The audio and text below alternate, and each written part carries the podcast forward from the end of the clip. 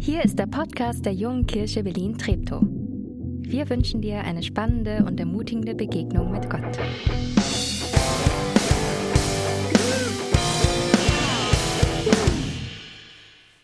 So, Mikro ist an. Guten Morgen zusammen.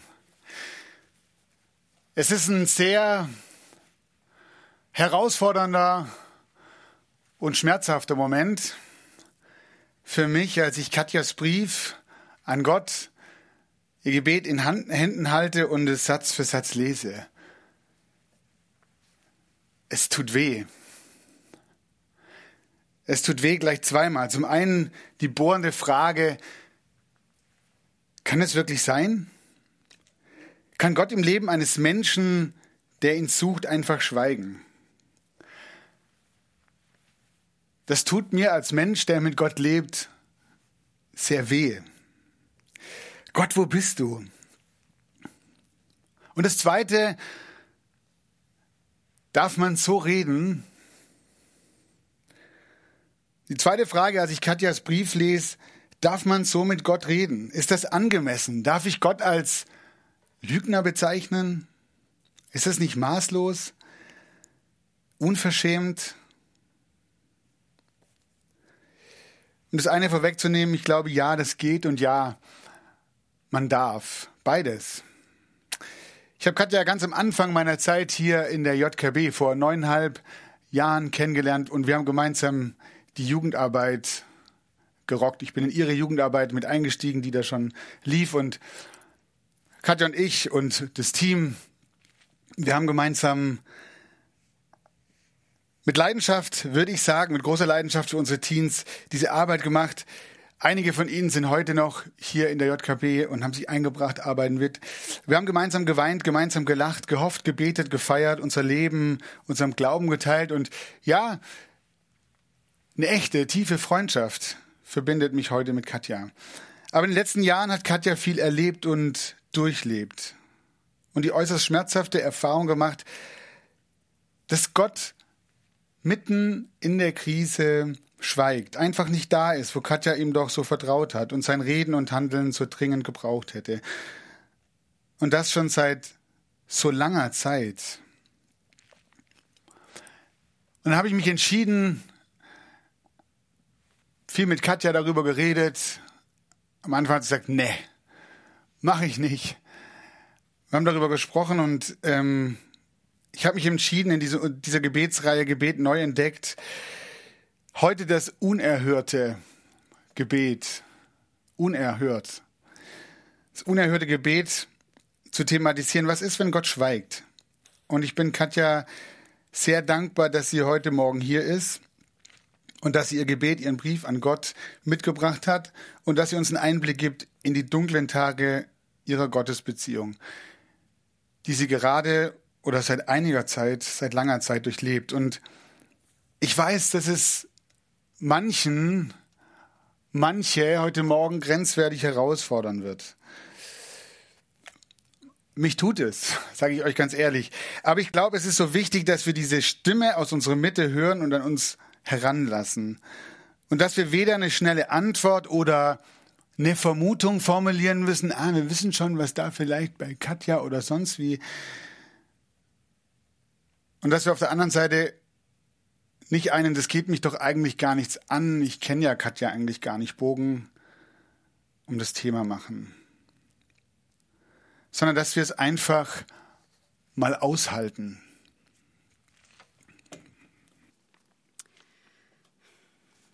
Nein, du bist nicht da. Nicht mehr. Seit Jahren nicht mehr. Oder sagen wir eher sporadisch. Irgendwie, als würdest du dich andeuten. Wo bist du? Warum bist du nicht mehr da? Du hast es mir versprochen, immer da zu sein. Du hast gelogen. Ich dachte, du liebst mich. Bedingungslos. Wie oft habe ich dir zugesungen, wie dankbar ich dir für diese unfassbare Liebe bin. Doch als ich sie, als ich dich am meisten brauchte, da warst du nicht da. Ich habe dich überall gesucht, mich vor dich hingeworfen in purer Verzweiflung. Und du, du warst nicht da, hast mich im Stich gelassen. Wie oft habe ich das Gedicht Spuren im Sand gelesen, weitergegeben, damit anderen Mut gemacht, um dann zu erleben, dass ich doch alleine durch den Sand stapfe? Krass. Ich finde das einfach nur unfassbar krass. Ich habe dir mein ganzes Herz gegeben, mein ganzes Leben nach dir ausgerichtet. Was habe ich falsch gemacht?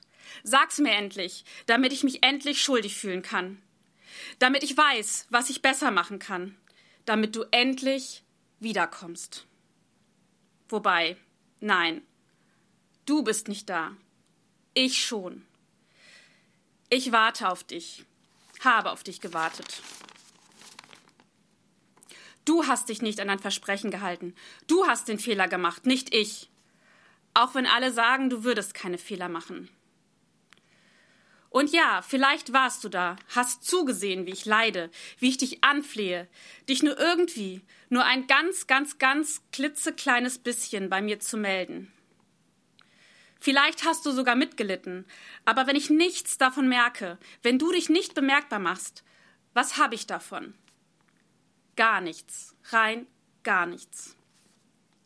Ein Gott, einer, der mich angeblich über alles liebt, alles für mich gegeben hat, der mich durch und durch kennt und alles kann, mir ein kurzes Zeichen geben könnte, dass er mich nicht vergessen hat, weil er doch allmächtig ist. Was soll ich mit dem? All diese Enttäuschung, dieser Hass, all das, was zwischen uns kaputt gegangen ist, ich weiß nicht, ob das jemals wieder gut wird. Das weißt du, denn du weißt ja alles. Ich dagegen muss alleine mit allem klarkommen. Ob ich dir jemals wieder zujubeln, dich feiern, dich ehren, dich anbeten kann? Ich weiß es nicht. Gerade kann ich es mir nicht vorstellen. Dranbleiben, wie es so schon heißt. Nein, ich bleibe nicht dran, denn du bist nicht da. Nicht mehr. Seit Jahren nicht mehr. Nein, ich habe keine Kraft mehr. Ich kämpfe nicht mehr darum, dran zu bleiben. Ich verpflichte mich zu nichts mehr. Bin nur noch da. Halte die Augen offen. Ob du dich irgendwie ein ganz, ganz, ganz klitzekleines bisschen zeigst. Dass ich erkenne, dass du mich nicht vergessen hast. Oder ich schreie dir meine Enttäuschung, meine Wut, meinen Hass entgegen, stelle dir Fragen, klage dich an und ja, manchmal schmunzle ich auch über dich. Denn dann läuft genau das Lied im Radio, das ich gerade brauche. Oder die Sonne bricht durch die Wolkendecke. Licht dringt durch. Und ich habe kurz das Gefühl, du möchtest mir doch irgendwie ein ganz, ganz klitzekleines bisschen zeigen, dass du mir gut tun möchtest. Ob du irgendwann wiederkommst, keine Ahnung. Aber ich bin hier. Deine Katze.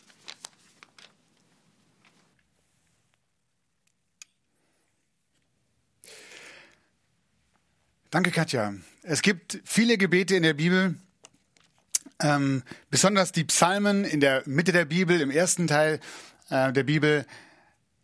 Gesungene, gesprochene Gebete, das Buch der Psalmen, sehr lesenswert. Gebet von leidenden, unterdrückten Menschen, Menschen, die durch Dunkelheit gehen. Aber die meisten von diesen Psalmen enden mit einem Ton der Hoffnung. Da ist am Ende irgendwie wieder Licht am Ende des Tunnels. Aber es gibt genau zwei Psalmen in diesem Gebetsbuch der Bibel, bei denen fehlt dieses Ende. Sie enden mit der Dunkelheit. Psalm 39 und Psalm 88. Und einen davon möchte ich mit dir heute Morgen anschauen. Und vielleicht beim Lesen des Psalms, ähm, ich habe ihn bewusst nicht abgedruckt, du darfst gerne einfach zuhören oder wenn du eine Bibel hast, auch gerne aufschlagen.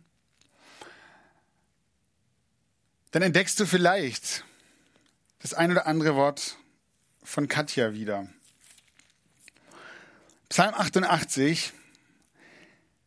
Herr Gott, du kannst mich retten.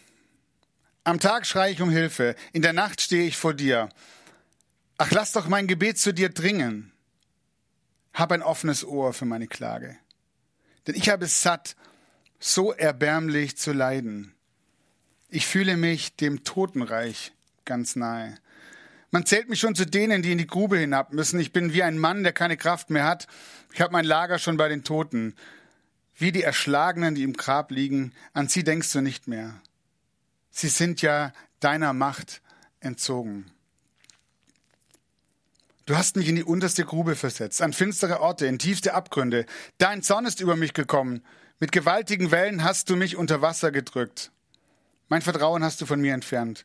Du hast sie dazu gebracht, sich von mir, sich vor mir zu ekeln. Ich bin gefangen und komme nicht, komme nicht hinaus. Meine Augen mag dieses Elend nicht mehr sehen. Jeden Tag rufe ich zu dir, Herr. Ich breite meine Hände aus zum Gebet. Tust du Wunder an den Verstorbenen? Oder stehen die Schatten der Toten auf, um dich zu preisen? Erzählt man im Grab von deiner Güte, im Totenreich von, de von deiner Zuverlässigkeit? Sind am finsteren Ort deine Wunder bekannt und kennt man dort noch deine Gerechtigkeit im Land, wo alles in Vergessenheit versinkt? Ich aber rufe zu dir, Herr, um Hilfe. Am Morgen schicke ich mein Gebet zu dir. Warum verstößt du mich, Herr, und verbirgst du dein Angesicht vor mir? Ich fühle mich elend und sterbenskrank von Jugend an. Ich ertrug deine Zumutungen starr vor Entsetzen. Dein glühender Zorn ging über mich hinweg. Deine Schrecken ließen mich verstummen. Sie umfluten mich täglich wie Wasser. Von allen Seiten dringen sie auf mich ein. Du hast Freund und Nachbar von mir entfernt. Meine Vertrauten sind fort. Und das letzte Wort dieses Psalmes, Finsternis. Der Blick soll heute Morgen auf diesen Psalm gehen und auf diesen Psalm Beter. Und die Frage, was können wir denn von diesem Psalm lernen? Warum ist er in der Bibel? Aber auch die Frage, wie gehen wir mit Menschen um, denen es heute genauso geht wie dem Psalmbeter? Drei Punkte.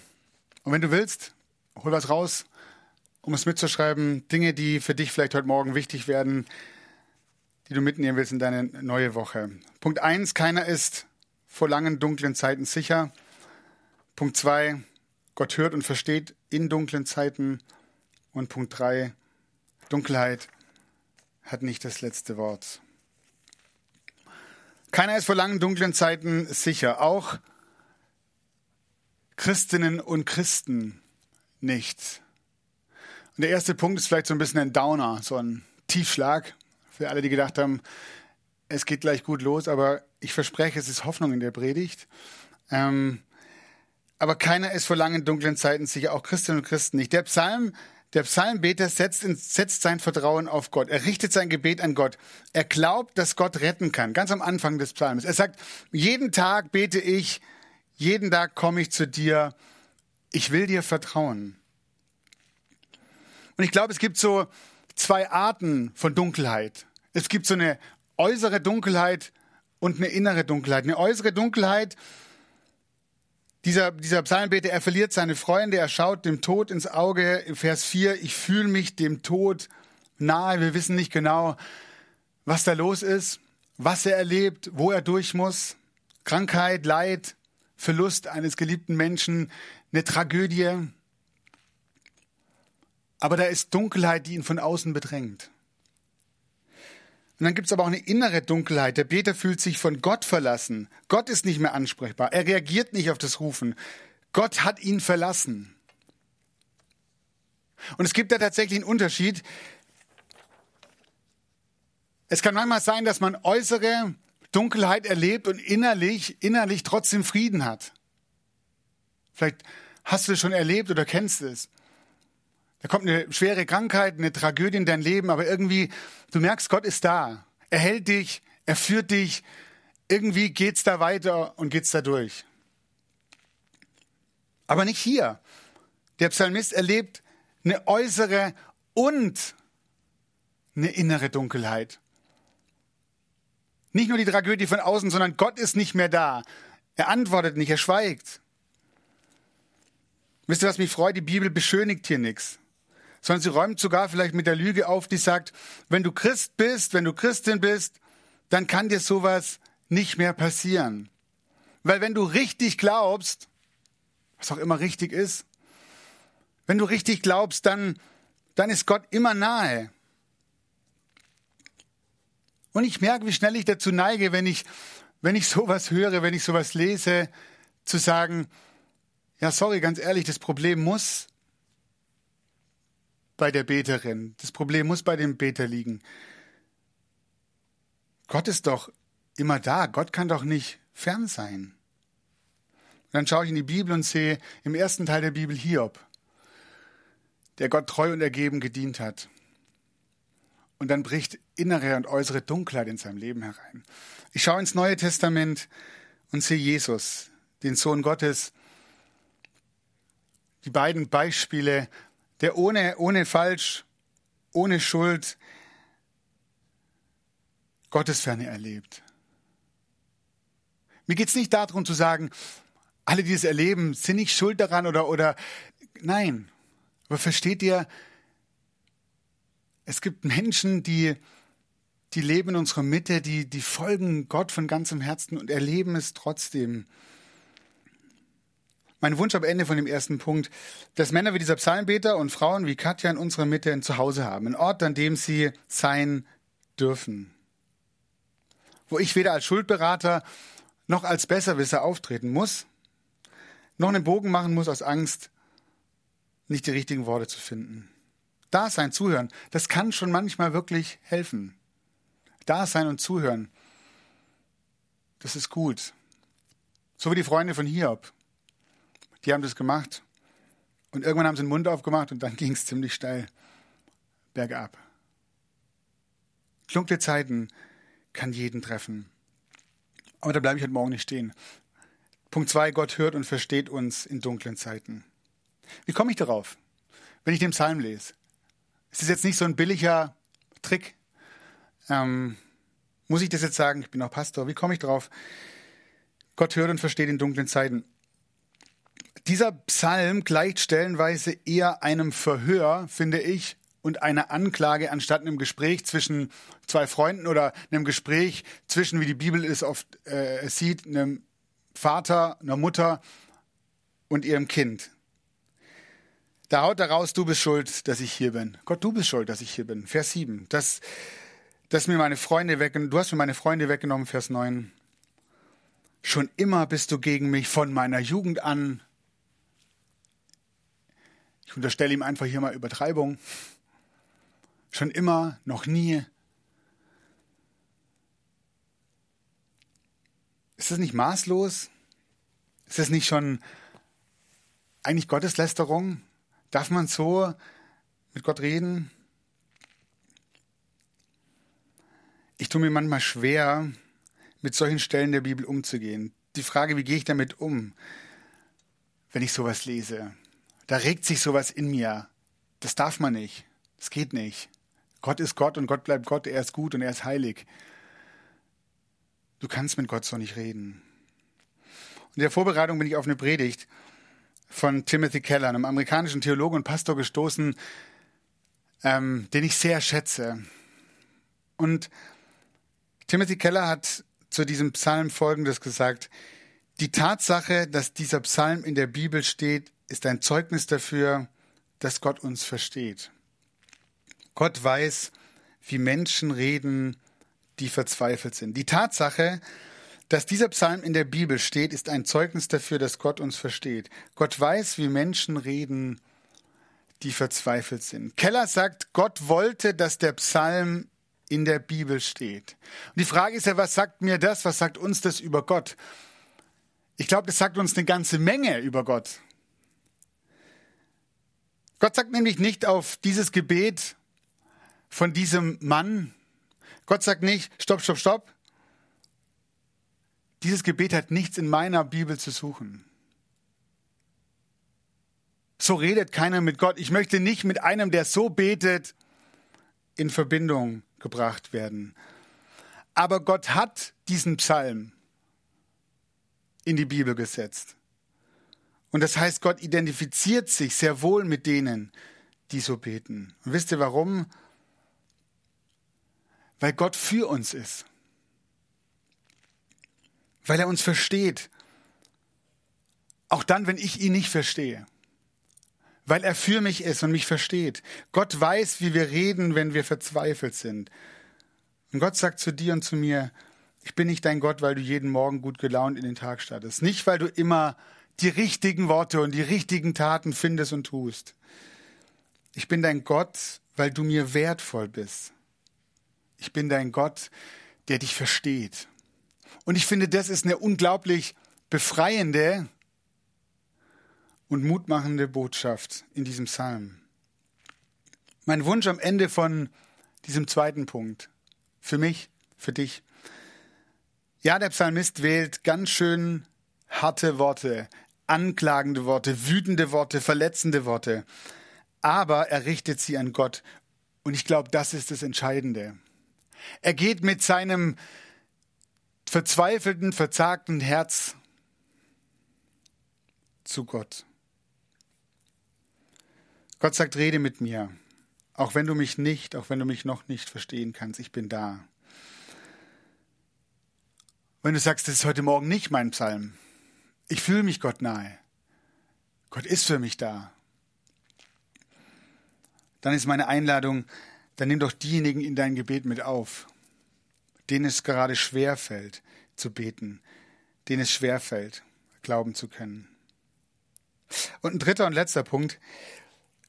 Dunkelheit hat nicht das letzte Wort. Der Schreiber dieses Psalmes ist Heman, nicht Hermann und auch nicht Heman, glaube ich zumindest. Ähm, wenn man die Einleitung liest zu dem Psalm 88, dann steht da Heman, der Esrachiter. Und wir erfahren im ersten Buch der Chronike, auch im Buch im Alten Testament, die, ähm, das die Geschichte des, des Volk Israels beschreibt, ähm, dass er ein Musiker und ein Chorleiter im Tempel war. Hermann, der Chorleiter, kann man sich gut vorstellen und merken. Und dieser Hemann ging davon aus, dass seine Dunkelheit für immer ist. Er sagt nicht nur zu Gott, ich fühle dich nicht.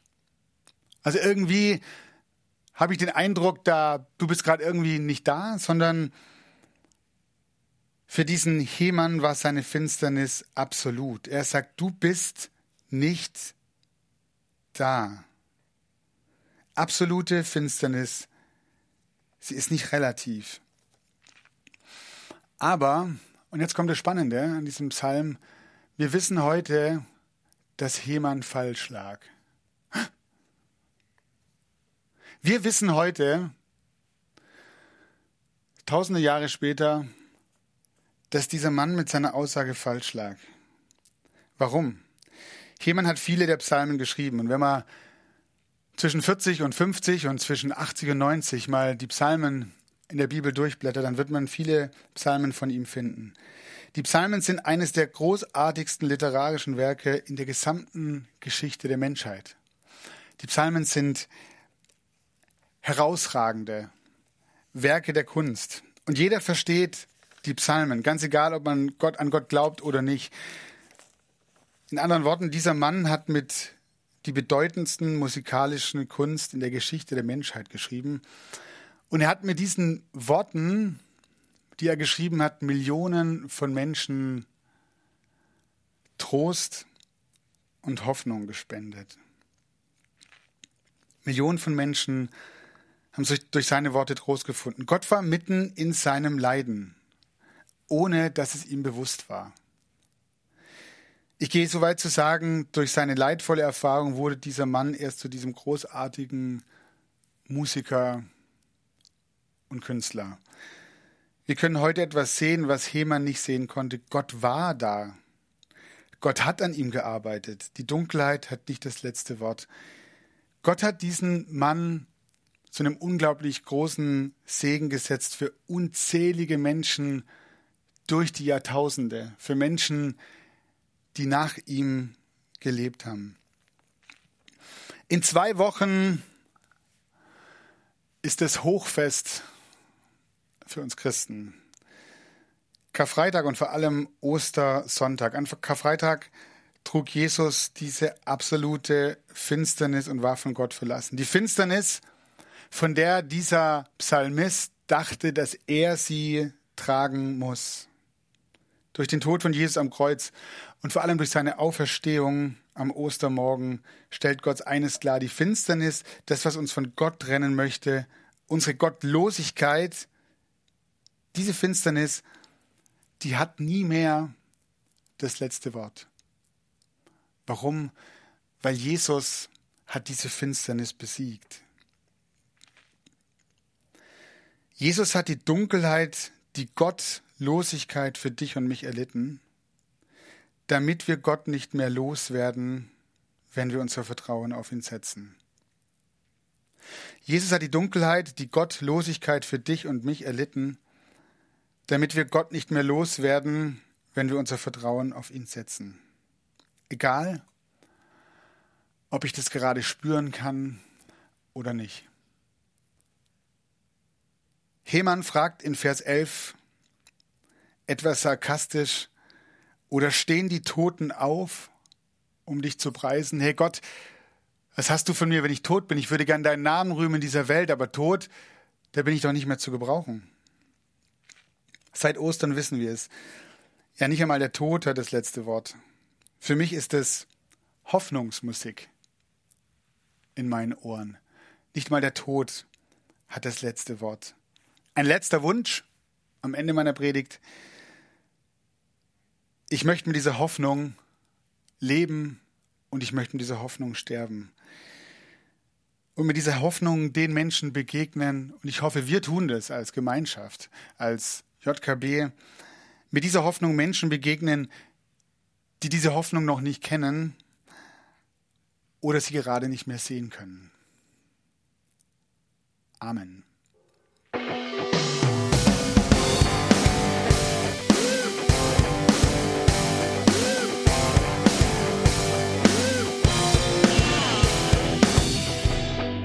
Schön, dass du diesmal dabei warst. Wenn du mehr über den Glauben erfahren möchtest, dann schreib uns gerne an info@jkb-treptow.de oder besuch uns einfach persönlich. Alle Infos findest du unter jkb-treptow.de. Wir wünschen dir eine gesegnete Woche.